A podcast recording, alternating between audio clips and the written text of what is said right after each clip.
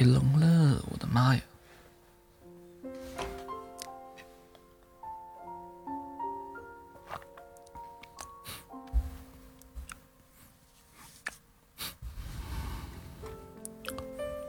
提前录个故事。在二月底，把三月份的故事录一录。嗯，今天录一个专场，是嗯那个爱讲故事的林朵的故事。嗯，开始开始。是这世上的另一个我。你好，这世上的另一个我。不得不说，你和我真的很像，长相差不多，名字差不多，连我们的父母看起来都是那么的相似。但我知道，我们还是有很多不一样。毕竟。我和你并不是真正的同一个人，你是这世界上的另一个我，与我生活在不同的平行空间。从小到大的不同经历，也让我们变成了很不一样的人。我刚出生的时候，我的父母还在四处打零工，过着被房东赶来赶去的漂泊生活。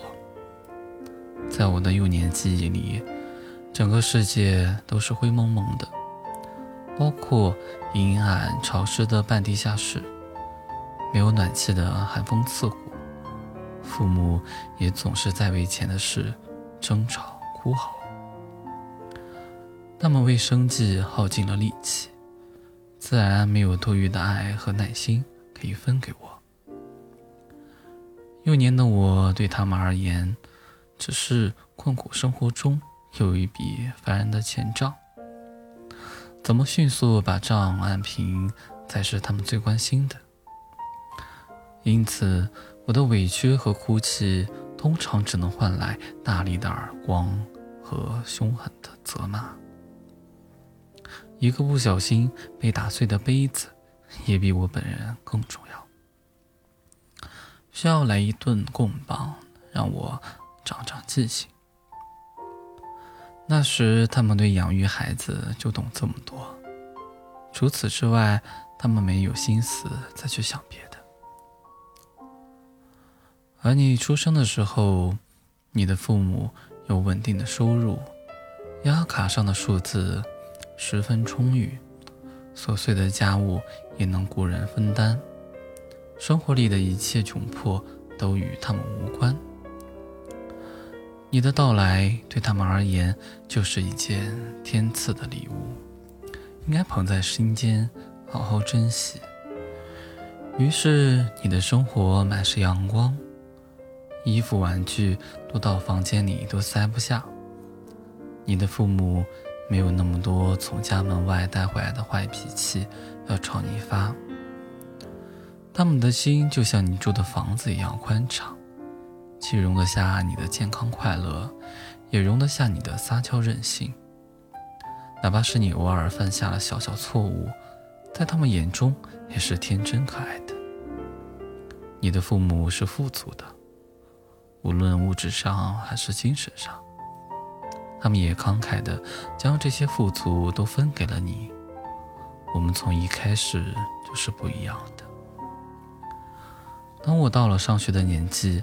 我的父母尝试做生意失败，积蓄都赔光了，外面还欠了一大笔债。他们没有余力再管我，我被送回了乡下老家，跟着本来就不亲近的爷爷奶奶一起生活。爷爷奶奶并不想接受我这个累赘，毕竟我的父母连我的生活费也给不起。于是我七岁就学会了独自走几公里山路去上学，十岁之前已经承担了全部的家务和打扫。可惜这还不足以让爷爷奶奶喜欢我，他们嫌我总是畏畏缩缩，不够活泼讨喜。当然，这些事我也不敢跟父母讲。我知道，就算讲了，正在为生活苦苦挣扎的他们，也无力帮我。至于城市生活的一切美好，我只能在电视机里看到。看的时候，我会一边羡慕一边怀疑：这些美好是真实存在的吗？为什么他们跟我的生活毫无关系？而当你到了上学的年纪，你的父母收入和见识都更胜从前，明白子女教育的重要性。他们会送你去城里很好的学校，你在那里认识了好多友善的小伙伴。每个周末，不是有小伙伴来邀请你参加新鲜有趣的课外活动，就是住在附近的爷爷奶奶专门来看你。你的爷爷奶奶对你总是慈爱亲切的。我不知道这种态度。跟你的父母为二老提供丰厚的赡养费有没有关系？就算没有关系，老家人看到开朗活跃的你，自己还只需要安心观赏，不需要费心养育，那他们也没有理由不高兴。可以说，你就真真切切的生活在。我曾经只有在电视上见到的美好当中，你拥有一切我孩童时代隔着屏幕触不到的好东西。这样的你和我，未来又怎么可能走同一条道呢？等我上了初中，我的父母总算是还清了欠债，我被接回了父母身边，可以在城里读书了。可我的生活并没有变得好过多少。从头来过的辛苦和拮据，让父母脾气愈发暴躁的同时，也把莫大的期望压在我身上，期望我能够一鸣惊人，把他们这些年在生活中缺失的希望都补上。倒霉的是，我过去学习基础打得不牢。如今在学校的成绩并不出彩，让人看不到什么能为之一振的希望。我想，我的父母对我这么一个不中用的孩子，大概是很失望吧，以至于无论我做什么、说什么，他们都要挖苦，都要嫌弃。那时我在家里待的分分秒秒都不踏实。生怕自己一个不小心，又惹得他们生气，再把他们吃过的苦从头数落一遍，说自己会受这些罪，都是为了没出息的我呀。而你不用面对这些。当你开始上初中时，你的父母早已度过人生的波折，心态平平和和的。经济上也很富裕，他们有自己的追求和底气，不用指望你撑起生活的大梁。他们会温和的劝你不要熬夜学习，身体最重要。也会在你偶尔为考差一次而郁闷时，心疼的带你出去游玩散心。还会很认真的对你保证：“孩子，别着急。”不管怎样，都有爸妈替你兜底。于是你有了一颗轻轻松松的心，一颗无论去到哪里都完整踏实的心。不像我呀，我的心只是一滩拼不好的碎片，这儿丢一块，那儿砸一块，早就被搞得七零八落，找不回来了。上高中的时候，我选择了住校，这对我、对我的父母都算一件好事。我要在学校里拼命学习，徒劳的期许自己能补上他们的失望，他们也不用因我而分心，可以把全部精力都用来忙新起的生意，结果他们就忙得给我忘了。高中三年，他们一次都没顾得上我的生日，连打电话说一声生日快乐都忘了。说实话，我对此反而松了口气，没有关爱，也没有责骂。这样看，好像也不算最差呀。只有一次，我稍微有点难过。就是高三下学期那阵子，家里遇到点情况，我的父母专心应对着这场变故，连临近高考时学校放假，我不能再住校，只能回家复习备考这件事，他们也一点都没有在意。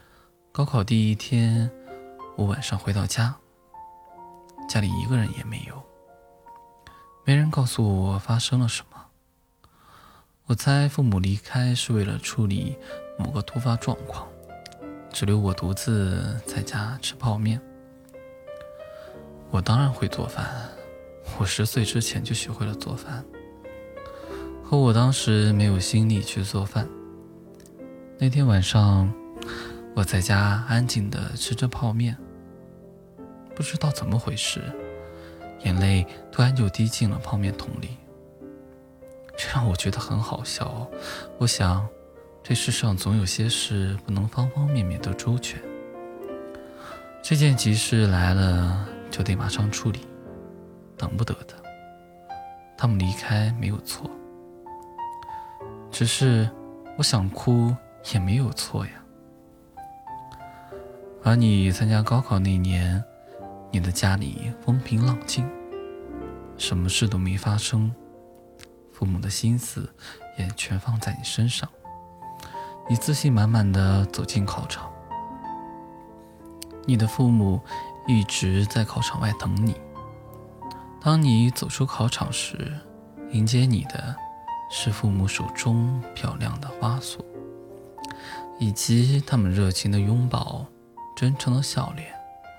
他们说：“孩子，爸爸妈妈祝贺你。”又拥有了一次难得的人生体验，还有生日快乐。再后来的事儿，我不必多说。作为这世上的另一个我，你也开始察觉到了我的存在，并越来越为我们明明如此相似，却同时又有那么多差别而感到困惑。我写这封信。就是为了向你解释这一切发生的原因，尽管我不认为你会完全懂得。我们表面上是生活在同一个家里，可各自的成长经历却是天差地别。这些话你能明白吗？我多希望你能明白，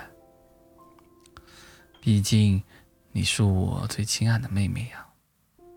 小我十八岁，按正好在我高考那天出生的妹妹啊！我承认自己羡慕过你，但我从来没有想过要怨恨你、指责你。这一切美好，都是你应该得到的。事实上，我很高兴你能成长得如此可爱和优秀。每次看到你，我就好像是透过一面能够穿越时空的镜子，看到了这世上的另一个我，那个在爱和幸福中长大的我。我真的很喜欢这样的你。在我出生到成年的十八年间，我们的父母也被生活境遇的变化慢慢修改成了另一副模样。他们最终学会了去做更好的父母。我当年没有机会获得的爱和幸福，他们全都倾注在了你身上。不过这些变化和我的关系就不是很大了。其实从我上大学开始，父母也在试着对我展露出更多温情，给我更多经济上的支持。而我随着岁月的增加，也渐渐对他们当年的糟糕境遇有了更多的体会。有些问题不该全部归罪于他们，或许错的只是时机，一个对所有人而言都更合适的时机。事到如今，我可以试着去理解他们，只是我真的很难像你一样去爱他们了。也请你不要再试图劝解我，有些东西错过就是错过了。这世上不是所有的裂痕最后都能得到弥补。如今能跟父母维持着表面的客气，就已经是我能承受的极限了。但是你放心，我也不会总记挂着过去的不愉快。人心太小了，装不下那么多的负累。我更愿意去关心眼下那些能给我带来更多快乐的人和事。我会一直往前走，不回头。我相信每个人都会找到自己的出路。而我亲爱的妹妹，我也真心的祝你幸福，就像我是在祝福这世上的另一个我。嗯嗯，我现在确实是这样子。人心太小了。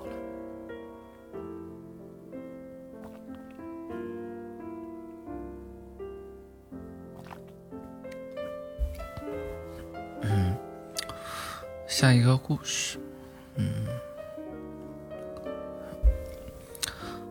嗯，在我老家，一碗酸辣粉是很常见的早餐。这里说的粉，不是米粉。或者豆粉，是拿红薯碾碎了做成的粉，在老家也叫做水粉。还记得小时候，每天早上六七点钟，我背着书包去上学的半路上，都会经过一家菜场，菜场门口就开着一家水粉店。那时天刚蒙蒙亮，店里也不开灯。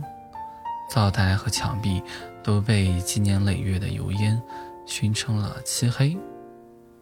灶上炉火正旺，一口深里大锅里的水死开不开，沉静地涌着水汽与泡泡。被那白腾腾的水汽一撩，灶台前的店家就只剩个模糊的影。等水真正开了。一柄圆圆的不锈钢大漏勺就会从朦胧的水汽间穿出，任由店家将调好的红薯糊糊往里倒。起初，半透明的糊糊们都黏腻的团在一块儿，吐气般的不肯往下掉，需要店家扬手拍打，发出清脆的啪啪响，糊糊们才会挤进。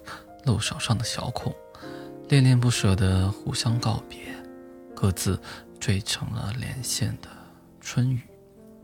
细密的瀑布，银灰的长条，每一根都随着漏勺摇晃，于半空中打着旋儿往下跳。进了滚水，原本含含糊糊的细条突然利落起来，变得晶莹亮光光的。在大锅中游弋着，定了型，捞起来往凉水中一放一搅，糊粉被洗去，根根分明，把把窈窕。备粉期间，隔壁的菜摊也陆陆续续的开了张，沉睡的街巷，半醒不醒的打着哈欠。附近卖菜的、买菜的，上班的、上学的。做工的、遛弯的，还有刚刚通宵打完麻将的，小城居民从四面八方涌了出来，无论是睡眼惺忪还是斗志昂扬，都融在清晨的薄雾间，问着招呼声、吆喝声、讨价还价声以及自行车铃的叮当响，凑成了街巷中的一抹热闹。天色愈发亮了。水粉店外人来人往，时不时有人进到店来，几张木桌子，随便选一张坐，朝着里面的灶台大喊一声：“老板，二两水粉。”也有要一两或者三两的客人，但都不多。最受欢迎的分量就是一碗二两。店家随手一抓。跌进碗里的分量便有了准头，灶台旁的配料成了新的战场。黄豆酥脆，花生焦香，香菜水嫩，辣椒火爆，另添些咸菜、葱花炒芝麻，红黄白绿热热闹闹摆满一整套。花椒、酱油、豆豉、酸醋、香油也都依次上场，最后浇一大勺红油喷香，水粉与红油并蜿蜒，黄豆与香菜共缠绵，酸辣鲜香一大碗，扎扎实实，没有半点偷工减料，这才顶着热气儿上了桌。偶尔也有像我这种吃不得辣的。会心虚的问店家：“能不能别加辣椒？”店家还是通情达理的，只会用五分的白眼和五分的鄙夷替代那一碗粉中原本的火辣含量。早上时间紧张，每个人都吃得匆忙，店里很少人说话，只有连片的吸溜声响。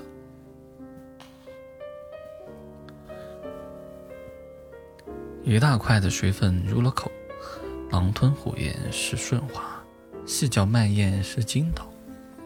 它们贴着舌尖，活泼的弹动，紫酸似乎没有特别的味道，却又裹挟着汤汁的醇厚与葱花的香气，酸与辣轮番上阵，酸的爽滑，辣的起劲，还有一丝若有似无的麻意蔓延在口腔。撩拨着味蕾，驯服了唇齿，总叫人欲罢不能的。不知不觉间，一大碗水粉就见了底。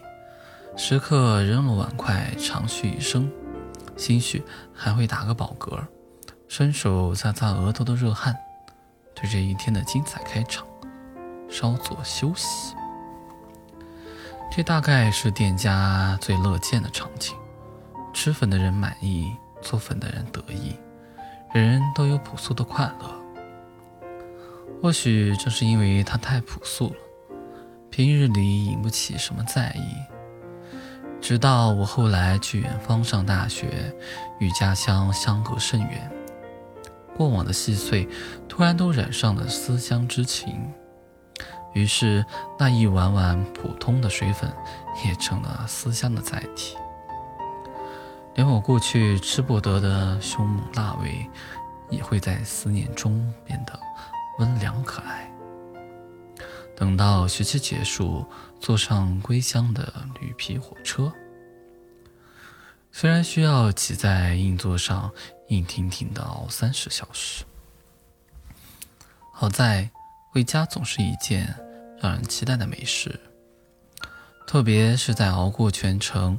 最难受的通宵，挨到第二天早上，车窗外的天色蒙蒙亮时，我的心情最是雀跃。因为列车员会手捧托盘出现，托盘上摆着许多纸碗装着的酸辣粉，一边在堵得满满当当的走道间艰难前行，一边用列车员们特有的上扬声调询问。酸辣粉有没有需要的？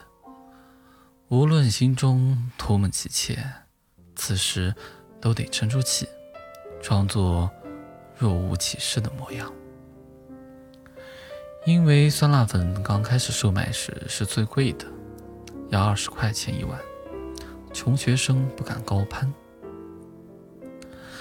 耐心的等待列车员在车厢间来回走动几次，车窗外的天光微亮，变成天光大亮，酸辣粉的价钱就会慢慢下跌，从最早的二十块跌到十五块，再跌到十二块，甚至跌到十块八块。这时候的气氛就会莫名紧张起来。托盘上的酸辣粉已经所剩无几，列车员再往前走一圈，说不定就有沉不住气的乘客将其截胡。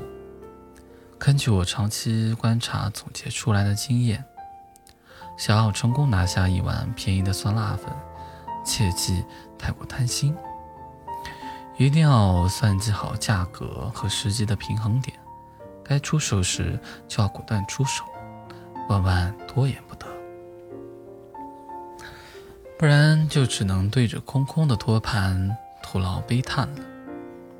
我在这件事上还算是运气良好，每次都能捡漏成功。入手价格以七八块居多，最低的时候五块也有。当然这些都不重要，重要的是我的手头有了一碗酸辣粉。虽然它做工粗糙了些，滋味平淡了些，但它的确带着家乡味道。一碗粉吃完，列车也快要到站，这时候就可以收拾好行囊，心平气和的等待，等待列车将我送回那座亲切的小城，等待我再踏进那家熟悉的水粉店。跟久违的酸辣粉笑说一声：“嘿，好久不见。”酸辣粉我也想吃了。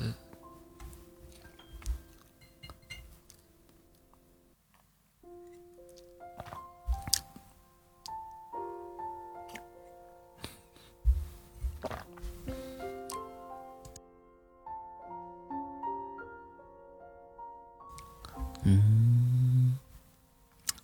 接着讲，嗯，下一个故事。一个人的月亮。很久很久以前，童话王国诞生了一位小公主。作为国王的独生女儿，小公主受到了极端的宠爱。无论她想要什么，国王都会答应。渐渐的，小公主变得越来越骄纵刁蛮，寻常事物已经满足不了她。她希望自己所拥有的一切都是全世界独一份儿的，谁也没资格跟她一样。像是她喝水的杯子、穿着的裙子、居住的宫殿都是特别定制的，在整个王国独一无二。再也找不出第二份一模一样的来。可是小公主还是不满意，因为有一天晚上，当她看到圆圆的月亮挂在夜空，散发出柔和的光芒，照耀着沉睡的世界时，小公主突然意识到，这么好看的月亮，竟然不是我一个人的。无论王公贵族还是贩夫走卒，都能和高贵的公主一样看见她，欣赏她。这可真是太可恶了！小公主立马向国王要求，只有自己才能拥有月亮，其他人连看也不准看她。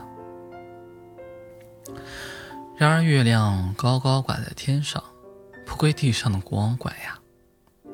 小公主哭闹不停，国王没有办法，只好下令说：“天上的月亮只属于公主一人，其他所有人都不能再抬头去看月亮。谁要是敢违反这个命令，就会被砍掉脑袋。”对于这个荒唐的命令，大家既害怕又无奈。虽然大家都很喜欢月亮，可是也不敢拿自己的脑袋冒险。于是每天一入夜，整个国王的子民都会垂下头，不敢再抬头去看天上的月亮。小公主骄傲地想：“从今以后，月亮就是我一个人的了。”但她很快发现，就算大家不抬头去看月亮，月亮美丽的模样也总会倒映在池塘上，倒映在镜子上，甚至是倒映在光洁的银碗和瓷盘上。即使大家低着头，也还是能看见只属于她的月亮呀。小公主发了一大通脾气。之后，王国颁发了新的命令，要求大家抽干池塘，打碎镜子、银碗和瓷盘，也不许使用，否则就会被砍掉脑袋。这些要求实在是太过分了。会给人们带来很多麻烦，可为了保住脑袋，大家也不得不照办。话说，都已经做到这个程度了，小公主总该觉得满意了吧？并没有，她只是满足了很短的时间。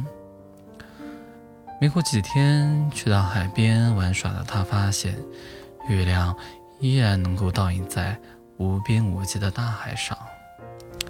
轻盈的月光碎在浪花之间，呈现出另一种宁静的风致。小公主简直气到要爆炸！凭什么随便一个在海里捕鱼的渔夫，或者在沙滩上玩耍的孩童，都能欣赏月亮？这些小偷太讨厌了！我绝不允许他们继续偷窃只属于我的月亮。然而，大海的水太多了，没有办法将其完全抽干，先前的办法都不管用呀。小公主可不管这些，在王宫从早闹到晚。头痛的国王不得不颁布了新命令：所有人一到晚上就得用布条把自己的眼睛蒙起来，什么都看不见，也就不存在偷看月亮的情况了。这个新命令可真是害苦了王国的普通人，大家的日子变得越发的难过，每个人都过得唉声叹气，怨声载道。但是这些月言又和尊贵的小公主有什么关系呢？每天夜里，她都心满意足地坐在宫殿最高处的露台上，尽情欣赏只属于自己的月亮。可惜没过几天，小公主的好心情再一次随着月亮从圆变缺而消失了。她生气地问：“天上的月亮怎么可以一会儿圆一会儿残缺呢？”她要的是完美无瑕的满月，只有这世上最完美的东西才配得上它。不够好看的弯月亮，她不要。面对女儿的苦恼，国王在王宫门口贴出了悬赏告示，希望有谁可以让月亮永远保持满月的模样。可是，直到这张告示被风雨刮烂，也没有人来应征。这也难怪，谁能改变月亮的阴晴圆缺呢？月亮高高的挂在天上，想圆就圆。想缺就缺，谁也管不着。这时候的小公主已经生气到了极点，她大喊着说自己不要月亮了，再也不要了。当然，她不要的东西也是不可能让给别人的。骄纵的小公主从来都是这样的性子，自己拥有过的好东西啊，就算哪天不喜欢了。也依然觉得别人不配接受。那他不要的月亮就只能干脆毁掉。于是，王宫门口悬赏告示上的内容也跟着改变了。国王开始寻找新的能人异士，希望对方能够把月亮毁掉，从此再也不能被任何人看到。一位陌生的少女私下悬赏了告示，走进了王宫。她自称是一名黑女巫，会使用呼风唤雨的法术，就像国王先前让大家用布条蒙住自己的眼睛一样。它也能招来乌云遮蔽天日，彻底将月亮蒙住，这样月亮就不会再被人看到了。小公主对这个提议十分感兴趣。立即让少女施展法术，而少女的法术的确有效。当天晚上，厚实的乌云将天空遮了个严严实实，一点月光都透不下来，整个世界都完全陷入了黑暗。小公主开心的哈哈大笑，为自己的无所不能感到非常得意。这个世界。全部都得听他的，不能有任何违背。就连月亮高高的挂在天上，也不可以想圆就圆，想缺就缺。他总能管得着。不过这一夜对普通人而言，却没有什么特别。他们本来就已经用布条蒙住了双眼，反正都是什么也看不见。那月亮是露脸还是藏在乌云之后，对他们来说也没什么区别。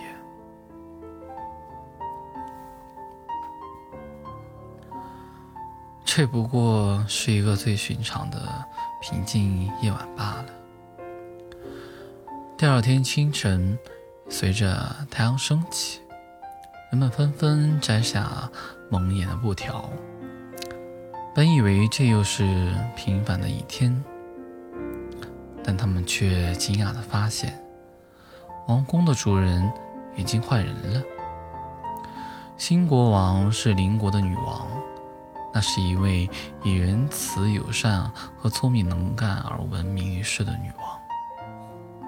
昨天夜里，她借着夜色的掩护，带领自己的大军闯入了这个国王。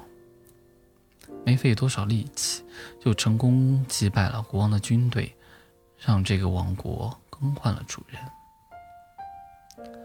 毕竟，一个入夜之后所有人都会把眼睛蒙起来的王国，又没有月光给予警示和指引，那攻打起来真是太容易了。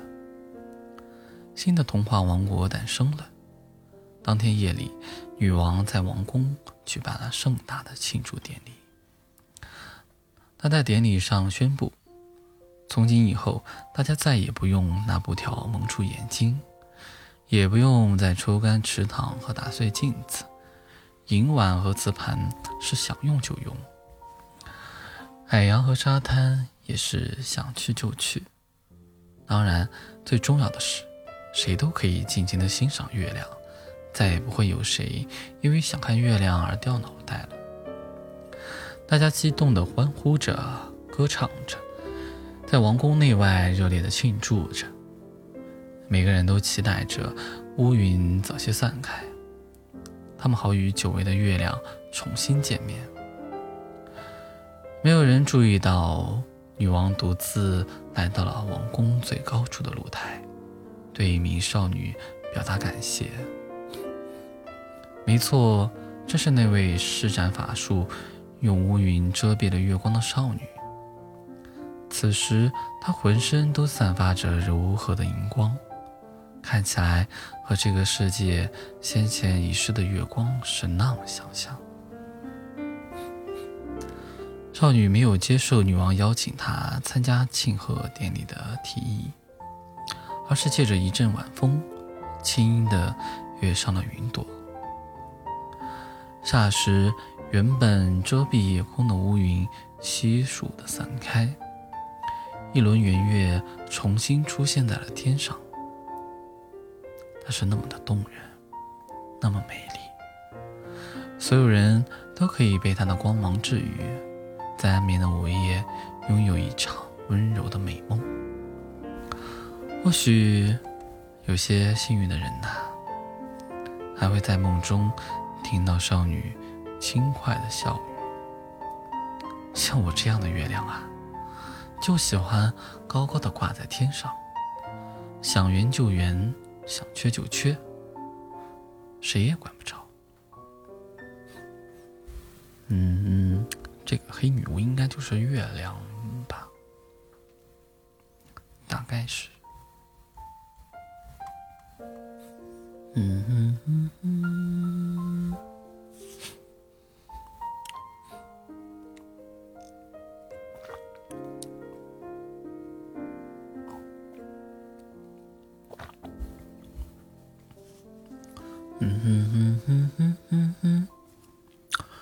下一个故事，让我用嘴巴给你炒一桌菜来吃。不要这样吧，太饿了。不知道你最喜欢吃什么？那我就先来给你做一锅小龙虾吧。吃小龙虾的最高境界是守在灶台旁。先用眼睛吃锅里那一番热闹，眼见一锅新鲜活泼的小龙虾被热油爆炒的七七八八，再用管够的姜葱辣椒陪在汤里慢慢熬，直到每只虾都变得壳红甲颜，油亮发光，火辣辣的香气扑面而来，这才被打捞出锅。好友几个围成一桌，直接上手，大口开吃。虾钱肉少，或许你不屑费劲去吃，也有同桌的好友偏好这一口，愿意仔细咬开，尝里面那一点点白肉的细腻清甜。你更乐意的吃法是一拿起小龙虾，就急吼吼的把头掰掉。先看黄澄澄的虾黄，流着油光，存在嘴里是真香。再咬弯成一卷的虾身，烹的肉质入味，弹的唇齿愉悦，吃起来极上瘾。一只吃完，便马上想接着来第二只，哪里还顾得上停？刚吃时只觉得虾肉美味，要过一会儿。才会后知后觉地发现，辣椒花椒已经在舌尖打了一套力道十足的组合拳，带出来的触感又辣又爽，连那几个原本不是辣的人，也像是着了魔，即使被辣得嘴唇红肿、满头大汗，仍然欲罢不能。吃剩的汤汁也是宝贝。加些鹌鹑蛋、土豆片或面片，裹着汤汁一起送进肚子里，残留的虾味就不会浪费。小龙虾虽然吃得热闹，可惜不够扎实顶饱。你眼巴巴地望着我，别急别急，我早就把一大锅红烧肉给你烧好了。你看。我烧的这锅红烧肉呀，是从选材开始就用了心的。那用来烧的五花肉，它得天生一副好身骨，五花各色，层次分明，容不得丝毫含糊。待那方方正正的肉块切好，它们便纵身一跃入了开水中灼烫。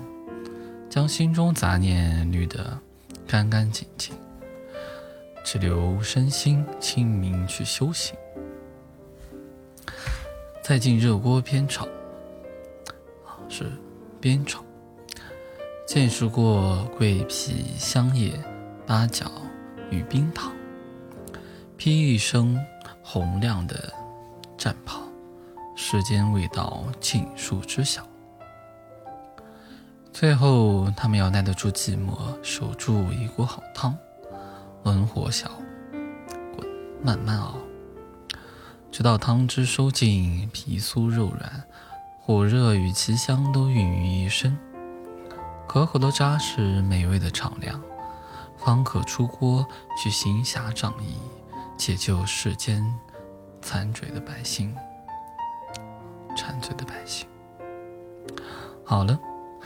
现在你面前摆着一大锅刚烧好的红烧肉，上好五花肉被切成四四方方，原本的边棱被长时间的焖烧磨圆了边角，鲜亮油光收了酱汁儿，热腾腾的挂在每一块上。举筷子夹起一块，红亮通透的晃呀晃，饱满的肉汁儿悠悠的往下淌。这时候一口咬下去，肉皮绵韧，瘦肉密实，脂肪软糯，再混着各色香料催生出来的丰富味道，兀自融化口中，从舌尖一路滚进喉头，又爽又香，简直让人满足的不得了。若是嫌弃单独吃肉太低调，啊，是太过单调，没事儿。红烧肉从来都有容人的气量，像是土豆、芋头、海带结、茶树菇，它们与红烧肉一起结伴而行，既收了红烧肉本身的美味醇厚，又能多少削减些油腻，岂不美哉？好饿呀！望着桌上的小龙虾和红烧肉。你觉得满足又不满足，我还不知道你咋想的，肯定是觉得这桌上的菜式还不够丰富，贪心的想要各式各样的肉菜都来一份儿，又怕我做菜的时间太冗长，等到黄花菜都凉了。没事儿，这点问题哪里难得倒我呢？搞个烧烤大杂烩给你吃。保证你吃的又丰盛又热乎。你看，烧烤的架子我已经架起来了，生蚝撬开了，放炭火架子上。一会儿汁水就开始沸腾冒泡，撒一把葱花蒜泥，做起来鲜香四溢。叫不出名字的海鱼，用铁盘子夹住，往炉火上放。撒上葱花五香，一会儿就皮蘸焦黄，拿筷子一戳，白花花的热气冒出来，里面的肉也是白嫩的，细细嚼来有股清甜，满嘴酸。鸡肉切开成扇面展开，用几根签子固定在了架在炉火上，边烤边刷上油与调料。没多久，鸡腿本身皮肉里的油脂也被烤了出来，滋啦滋啦的往下掉。鸡的炉火一惊一乍，火舌把鸡皮一撩，又脆又焦。当然了，我知道你最爱的还是烤茄子。整个圆滚滚的茄子对半剖开，刷油放火上，搞到七八分熟。浇上一颗新鲜的鸡蛋，蛋黄蛋白噗噗冒泡，钻进茄子肉里，凝成一层黄白的表皮。再撒上孜然、葱粒，或者红艳艳的小辣椒，红的、绿的、白的、黄的摆在一起，光看看就好想赶紧吃进嘴里。你赶紧趁热摆到面前，拿筷子挑了些往嘴里送，一口下去全是茄子的软糯，蛋白的焦甜，美得不得了。浸进茄子里的油脂和茄子本身的汁水混在一起，钻到嘴里到处都是，清香里饱含卡路里，让你不禁感叹：世界上怎么会有如此美味的东西？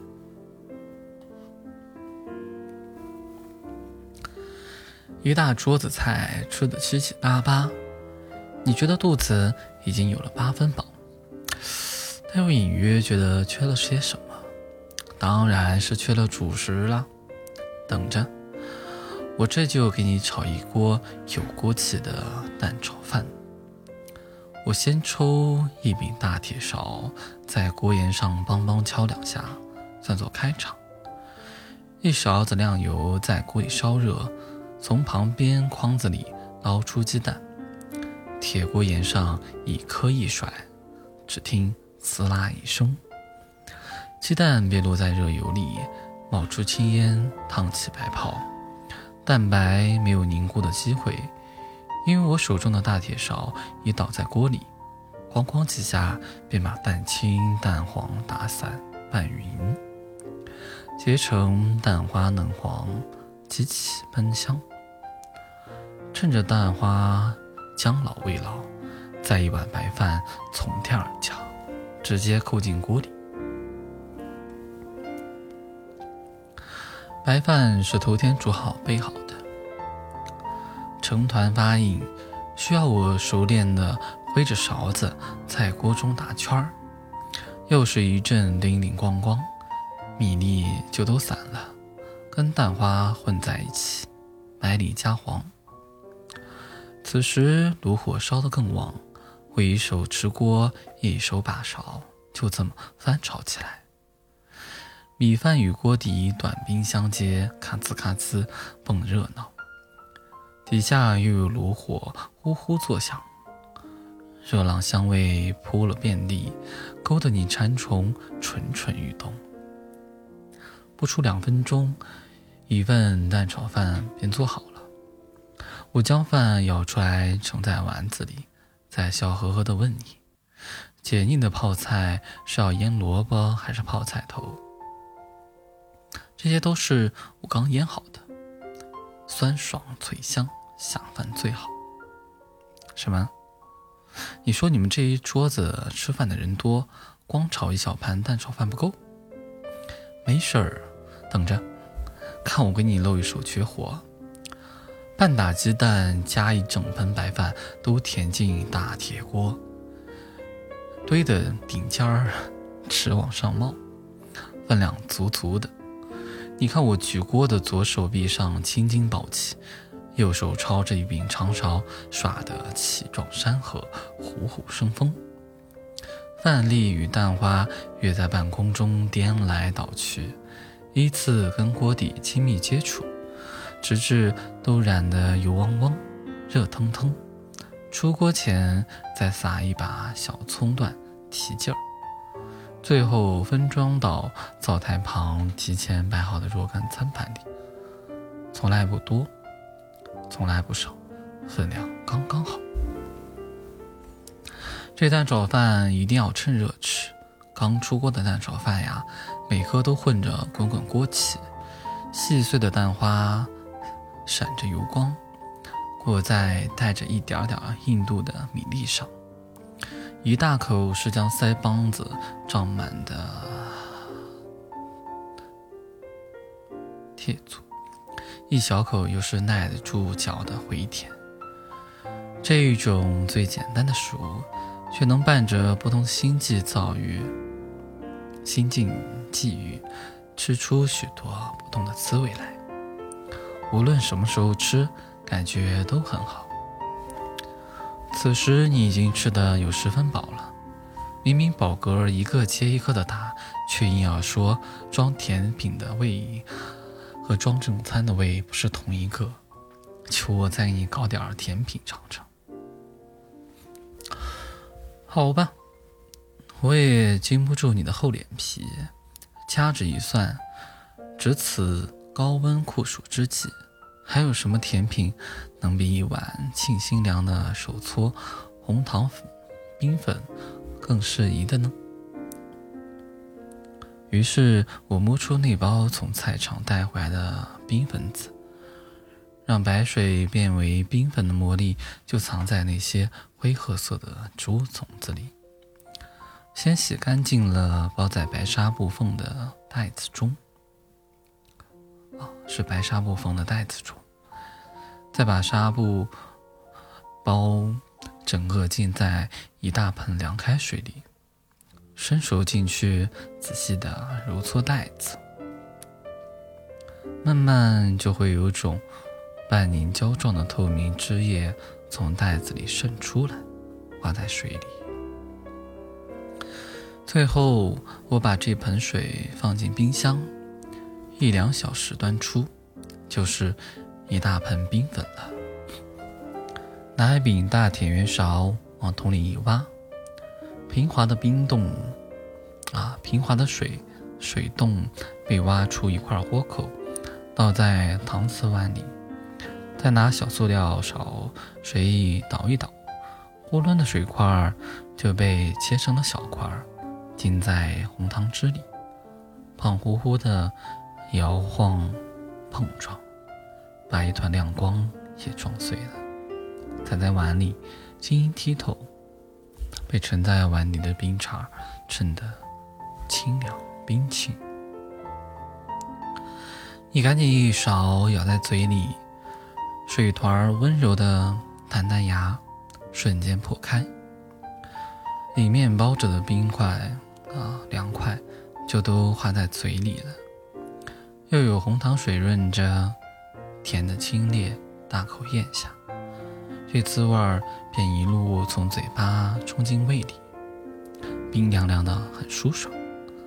但你将拿一整碗冰粉吃完，全身上下都消了暑气，仿佛突然之间就有了神功护体，老僧入定。与这焦躁的火热夏天再无半分干系。其实你一直觉得冰粉有种奇妙之处，单看成分，它本质上只是碗甜水而已。但精油从液态向固态的半净化，就兼具了两种形态的妙处。吃它就是真正的吃。绝不会像只喝碗糖水那般敷衍，而是一种可以大口吞咽的畅快。希望这种畅快能伴随，能陪伴无数你度过一个又一个酷暑，化成闷热夏日中的一缕清风，一抹光亮，将那一份懒到骨子里的散漫悠闲。也一并凝固在那碗浸满红糖汁儿的冰粉里。好了，整整一桌子菜都被你吃完了。现在的你觉得开心吗？哎，我反正不太开心，啊又饿，肚子又不好好饿呀。嗯，哎，后面其实还有呢，就先读到这儿吧，也一个小时了。嗯，先把三月份的故事预知了。